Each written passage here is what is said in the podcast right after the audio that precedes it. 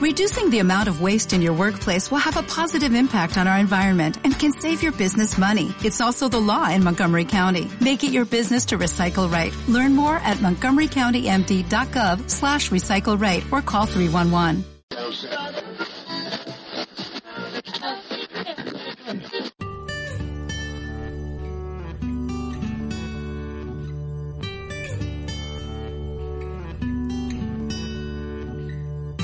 Bienvenidos a Luces Extrañas, el programa sobre astronomía, astrofilia y alguna rareza que otra.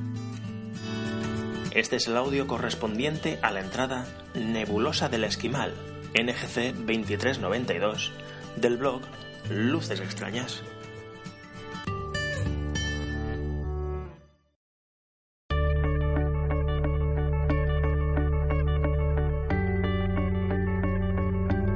De los varios objetos que podemos encontrar en la constelación de Gemini, al menos de los más cercanos a la figura principal, yo destacaría la nebulosa planetaria NGC 2392.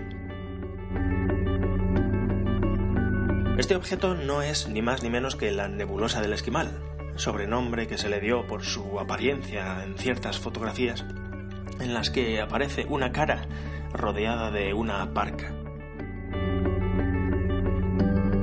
En cuanto a su naturaleza, se trata de una planetaria bipolar de varias capas superpuestas que una estrella de tipo solar ha ido expulsando al espacio.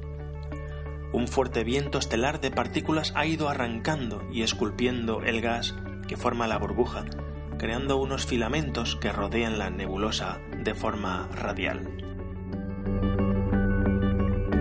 Esta misma radiación procedente de la estrella central excita las partículas del halo, provocando un brillo fluorescente.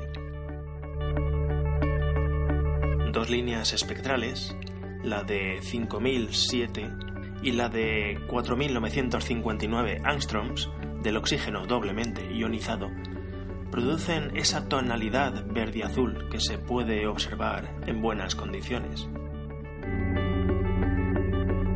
La estrella central, HD 59088, es una estrella masiva enana de tipo O8, sospechosa de ser variable, 40 veces más luminosa que el Sol.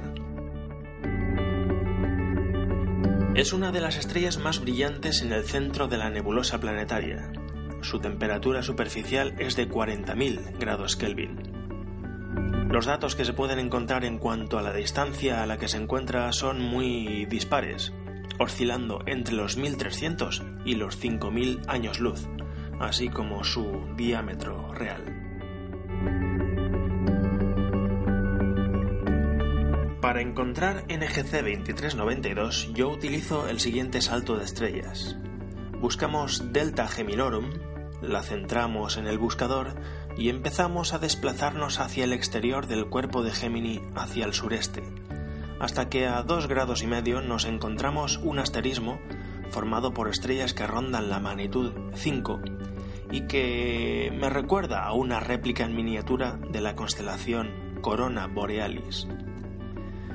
Todo esto en el buscador corriente de 8x50. Pues bien, a unos 40 minutos en sentido contrario a donde apuntan los extremos del mencionado semicírculo, hay un par de estrellas de brillo similar, magnitud 9, separadas 1,6 minutos de arco. No tenemos más que echar un vistazo por el ocular, una vez centradas esas dos estrellas, para detectar la naturaleza no estelar de una de las dos componentes. Debido a su cercanía, la estrella compañera además nos servirá de inestimable ayuda para enfocar perfectamente el telescopio. Los aumentos que vayamos a utilizar ya dependen del telescopio que, usemos y del cielo que nos toque en suerte. La verdad es que escasean las nebulosas planetarias asequibles a telescopios pequeños y que muestren algo más que un círculo borroso y sin detalles. Pero NGC 2392 es una estupenda excepción. En telescopios de moderada apertura y a unos 30 aumentos, aparece como una estrella levemente hinchada. A unos 80 aumentos ya observamos que el disco va tomando cuerpo, un minuto de diámetro, moderadamente ovalado, y no resulta difícil detectar cierto color verdoso. Ya a 150 aumentos salga, salta claramente a la vista la estrella central inscrita en un anillo nebuloso rodeado por un halo menos brillante. Por supuesto, cuantos más aumentos utilicemos, más detalles podemos ver, aunque el límite casi siempre nos lo imponen las condiciones de la noche. En la entrada del blog correspondiente a este audio dejo colgado un dibujo y alguna fotografía de la nebulosa, así como un mapa de localización en la constelación de Gemini. Por supuesto, si las condiciones permiten ser generoso con los aumentos, cuanta más apertura tenga nuestro instrumento, más detalles seremos capaz de apreciar. Si la noche es buena, el anillo exterior se ve completamente separado de la nebulosidad central que rodea a la estrella. El uso de filtros nebulares no hace gran cosa en este objeto, aunque puede ser usado un oxígeno 3 momentáneamente para contrastar la nebulosa sobre el fondo, nos cargaremos el contraste entre las partes internas.